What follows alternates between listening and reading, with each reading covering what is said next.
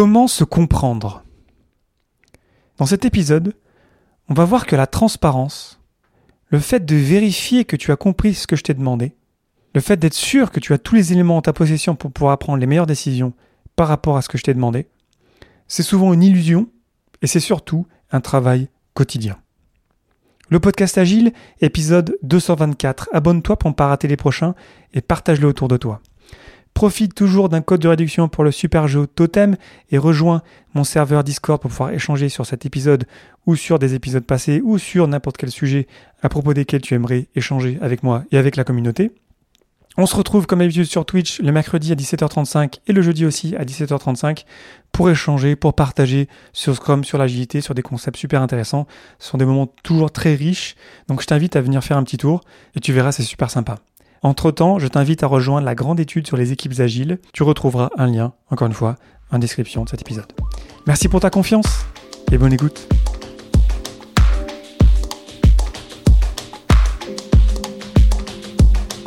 Bonjour, bonsoir et bienvenue dans mon complexe. Tu écoutes le podcast Agile.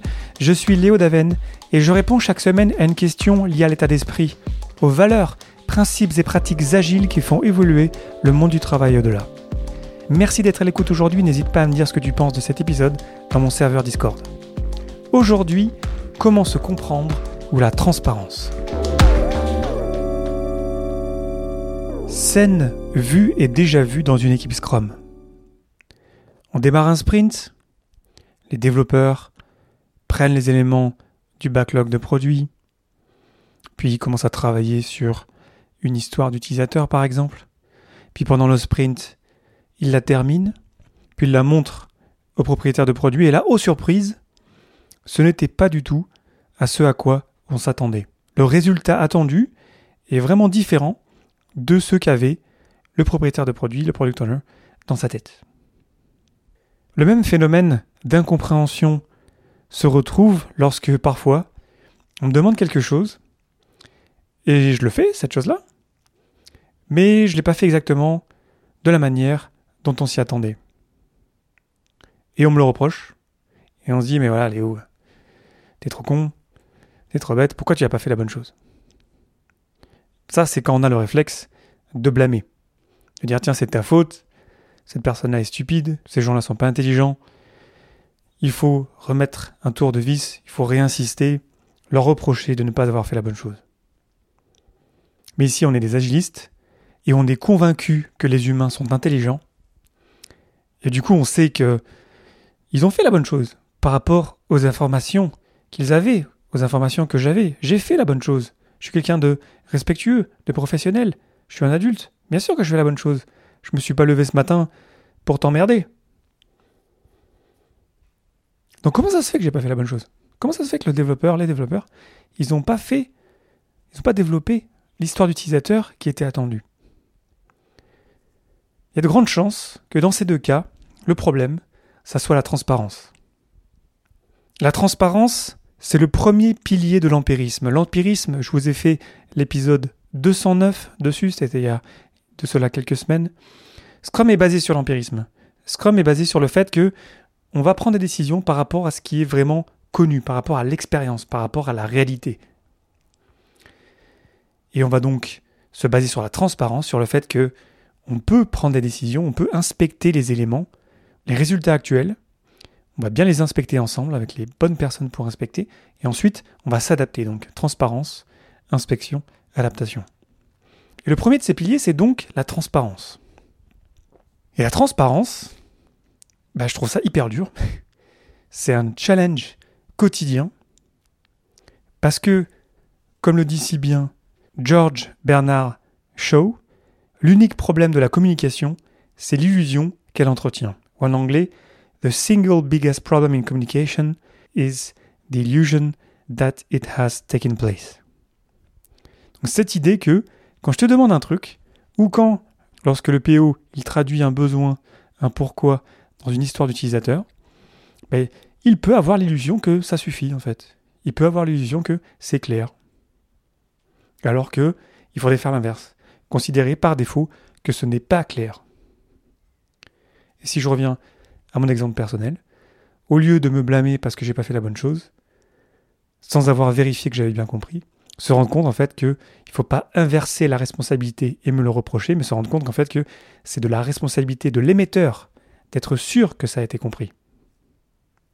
Et rien que ça, dans nos relations interpersonnelles, dans nos équipes, déjà ça, cette inversion de responsabilité, se rendre compte que si je te demande un truc, je suis responsable du fait que tu l'aies bien compris, et pas l'inverse. Bah déjà, c'est, ça implique beaucoup de travail. Donc la transparence, en apparence, c'est simple. Ça repose sur le fait que ben, l'information, elle est accessible. Et déjà, ça, dans plein d'organisations, et ça déjà, je peux vous le dire de ma propre expérience, c'est déjà un gros problème dans plein d'organisations. Avoir accès aux documents sans demander la permission à quiconque. Parce que si je demande la permission à quelqu'un, forcément ça va prendre un petit peu de temps et du coup ça va impliquer un délai et du coup je vais pas demander la prochaine fois. Ça, m'emmerde d'attendre pour avoir l'information. Donne-moi l'information, rends-moi l'information accessible à tout moment. Je te promets, à chaque fois que je suis arrivé dans une équipe Scrum, dans ma vie de Scrum Master depuis plus de 10 ans, systématiquement je suis allé ouvrir les droits d'accès au backlog, aux documents, etc. C'est quasiment la première chose que je fais. Et à chaque fois je suis tellement surpris en fait de me dire mais Comment c'est possible qu'on ne donne pas juste aux gens la base pour pouvoir travailler? J'ai besoin d'informations, mais je n'ai pas besoin de la chercher, elle est toujours disponible en tout temps. Donc la transparence, en premier lieu, ça repose sur de l'information accessible, facilement accessible, je dirais. Ensuite, il faut que cette information, elle soit facilement compréhensible. C'est trop facile juste de balancer un backlog à une équipe et dire voilà, c'est ça qu'il faut faire, salut, ciao, bye. Non, la vision d'un produit, l'objectif de produit, tout ça, ça demande du travail. Et plus c'est clair, plus c'est précis, plus c'est court. C'est là où tout l'art de la communication, c'est d'arriver à transmettre des idées que tout le monde comprend d'une manière simple, pour qu'on puisse tous la comprendre. Parce que que ce soit lorsque je demande quelque chose à quelqu'un, une seule personne, il faut que je m'assure que cette personne ait compris, mais dès l'instant où il y a plus de personnes, toute une équipe, il faut que je sois sûr que tout le monde ait compris. Ensuite, quelque chose de transparent, c'est quelque chose qui est accompagné, qui est contextualisé, qui est répété. C'est pour ça notamment qu'on a le raffinage du backlog régulier, une activité régulière pendant le sprint. C'est pour ça qu'on répète la vision, l'objectif du produit, notamment pendant la revue du sprint.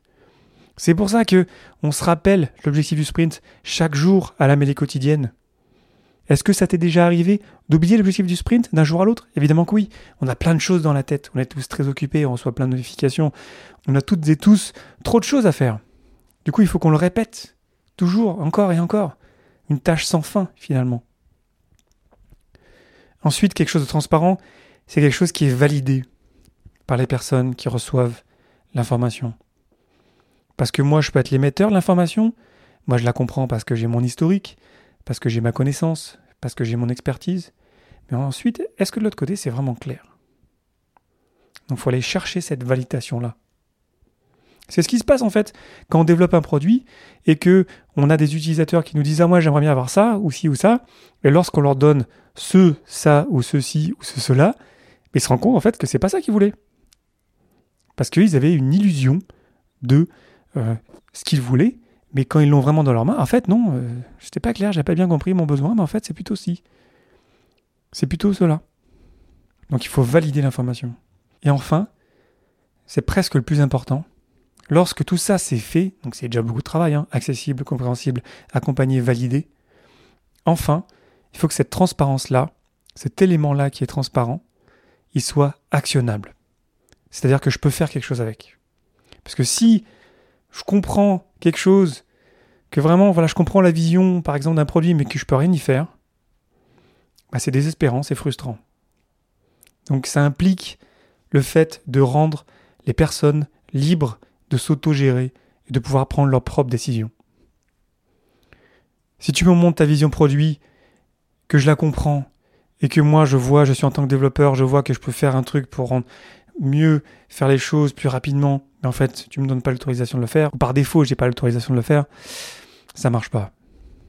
Donc, la transparence a comme résultat la liberté ou l'autogestion, le fait de pouvoir agir. Parce que si je peux agir, ben, j'ai envie d'agir. Tu m'as motivé à agir. Maintenant, je comprends pourquoi c'est important. Laisse-moi le faire. je suis bien placé pour prendre ces décisions-là. Ça implique du courage, courage de rendre les éléments accessibles et compréhensibles pour tout le monde. Ça implique de la confiance, ce qui veut dire souvent, comme je t'ai fait des épisodes sur la confiance, ça implique de donner sa confiance d'abord, donc d'ouvrir les droits par exemple à nos documents d'abord. Il y a quasiment rien à cacher dans les entreprises. 99% des éléments informationnels d'une entreprise devraient être publics. Il y a toujours deux, trois petits cas extrêmes, évidemment, quand c'est par exemple des entreprises qui sont en conflit avec des anciens employés, mais ça c'est vraiment très très précis. Mais en général, tout devrait être accessible, facilement accessible, transparent pour tous. Puis ça implique de répéter. La transparence, c'est la répétition. La transparence n'est jamais complète. Il faut toujours continuer à labourer le terrain. C'est dans ce sens que les événements de Scrum sont là pour créer et recréer de la transparence. Parce que c'est jamais fini, parce que la cible bouge. Notre utilisateur, nos utilisateurs, ils bougent. Ils ont un besoin aujourd'hui, dans six mois, ce ne sera pas le même. Donc, on sent bien qu'en fait, il faut alimenter tout ça, reclarifier continuellement. Après, on pourrait se dire, mais non, mais les développeurs, ils n'ont pas besoin de connaître ça. La stratégie dans six mois, dans un an, non, mais c'est bon, on leur dira plus tard. Non, non, les développeurs, ce sont des humains, ce sont des adultes, ce sont des professionnels. Et ils n'ont pas envie d'être surpris dans six mois parce qu'il y aura un changement de stratégie, un changement d'organigramme ou je ne sais quoi. Ils méritent le respect. Et le risque de ne pas leur dire plus tôt, c'est qu'en fait, la surprise plus tard, elle va faire plus mal. Donc respectons les personnes. Soyons ouverts sur ce qu'on est en train de faire. Parce que peut-être que ces personnes-là, les développeurs, tout le monde a des idées. Hein. Il n'y a pas les penseurs en haut qui décident et en bas les faiseurs qui ne font que faire. Non, non, on a tous un cerveau, on est tous intelligents. Donc arrêtons de traiter les gens comme des enfants. On l'a bien vu là pendant la pandémie, qu'on est capable d'accepter, de comprendre des mauvaises nouvelles. Nous sommes responsables. Je t'ai fait un épisode sur la responsabilité la semaine dernière. On est toutes et tous capables d'entendre la vérité. Mais c'est vrai que dépendamment de où on est dans le voyage, en agilité, c'est pas facile de rendre les choses transparentes. Parce qu'on avait l'habitude d'avoir un pouvoir qui dépendait de l'information qui n'était pas partagée. Et du coup, lorsque Scrum arrive un petit peu comme un cheval de Troie, nous dit Ah ouais, non, il faut que ce soit transparent, parce que sinon on va prendre de mauvaises décisions. Là, on se dit Ouais, mais non, mais attention, là, ils peuvent pas savoir ça, eux, parce que. Si, si, ils ont besoin, si, si. On est tous ensemble dans le même bateau, là. Et si on veut que Scrum marche, si on veut livrer de la valeur à nos utilisateurs, si on veut que les gens soient impliqués, si on veut qu'on prenne les meilleures décisions au bon moment, il faut qu'on rende les choses transparentes. Il n'y a pas d'autre moyen. Et Scrum nous protège grâce à ces événements réguliers, crée de la transparence, il régénère de la transparence, ce qui nous permet d'avoir les bonnes discussions au bon moment sans trop perdre de temps non plus. Mais tout ça en situation de responsabilité et en respectant toutes les parties. Quelques trucs très simples pour améliorer votre propre transparence. Pour commencer, travaillez en public. Vos projets, vos tâches, tout ça, ça doit être public. C'est évident, mais je vois encore, quand je travaille dans des associations, plein de gens qui ne sont pas habitués à partager leur travail, leur brouillon. On travaille tout le temps maintenant dans des outils publics, notamment dans des outils en ligne. Ça doit être un réflexe. J'ai déjà vu aussi euh, souvent dans des startup week-ends où je dis bon, voilà, on va utiliser un outil euh, ouvert, les gens sont là, non, non, non, non, non, si, si, par défaut, c'est ouvert, par défaut, tout le monde a accès. Ensuite, c'est un peu lié, mais ne gardez jamais rien sur votre ordinateur. Bon, bien sûr, si vous avez des logiciels particuliers qui ne sont pas en ligne, ça peut être une exception, mais en général, on peut faire beaucoup de choses en ligne aujourd'hui. Donc ça se passe tout en ligne, tout est partagé, et comme ça, en cas de problème, ça marchera toujours. Ne deviens pas toi-même un obstacle parce que tu es le seul à avoir les droits sur tel ou tel fichier. Ensuite, ne te pose pas la question de partager ou pas, juste partage. Les gens sont grands, ce sont des adultes, ils vont faire le tri des informations qui les intéressent ou pas. Ou alors ils vont gérer leurs propres notifications dans leurs différents canaux. Comme je te l'avais dit avec la sécurité psychologique, ne considère pas que la transparence existe. Pars du postulat inverse. Ce n'est pas transparent. Qu'est-ce que je peux faire pour que ça soit plus clair, plus transparent? Ne va pas blâmer les personnes parce qu'elles n'ont pas compris. Si elles n'ont pas compris, c'est qu'il y avait peut-être des éléments qu'elles ne connaissaient pas. Va collaborer avec ces personnes pour les aider la prochaine fois à mieux comprendre et à mieux faire les choses ensuite. Collabore. La transparence repose sur la collaboration.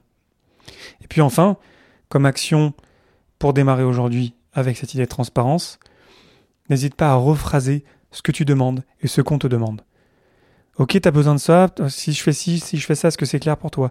Du coup, protège-toi en faisant des cycles courts, au lieu juste de faire une surprise. Au bout d'un mois, tu as, travaillé sur un sujet, tu fais la surprise à la fin, montre tes brouillons très très tôt. Donc tu comprends bien que ça repose sur des projets publics, comme je te disais juste avant, et va vite valider régulièrement. Tiens, je suis parti là-dessus, dans cette idée-là, sur cette tâche-là, qu'est-ce que tu en penses? Ok, feedback. Tu reviens la semaine d'après ou le lendemain. Crée des boucles de rétroaction pour être sûr de remplir les besoins des personnes qui te demandent quelque chose. Et toi, si tu demandes quelque chose, crée aussi ces cycles courts pour être sûr que on va atteindre la cible, le besoin. Ton besoin ou le besoin des utilisateurs. Donc ça, ça marche mieux quand on fait confiance, évidemment. Et quand on collabore, évidemment. Mais bon, tu es agiliste, donc je pense que ça, tu l'as déjà compris. Je t'invite à réagir dans mon serveur Discord directement. Tu trouveras un lien dans la description de cet épisode. N'hésite pas à me dire ce que tu en penses sur Facebook, LinkedIn, Twitter et compagnie, comme d'habitude. N'hésite jamais à m'interpeller, je suis friand de feedback, donc n'hésite vraiment jamais à me dire ce que tu en penses. Fais preuve de transparence, respecte-moi en m'en disant ce que tu en penses vraiment, parce que j'ai besoin de ton aide pour améliorer mes épisodes de podcast, mes conférences, tout ce que je crée en fait pour la communauté agile. Et puis on s'en parle comme d'hab, comme d'habitude sur internet. Merci infiniment pour ton attention et tes réactions. C'était Léo Daven pour le podcast Agile et je te souhaite une excellente journée et une excellente soirée.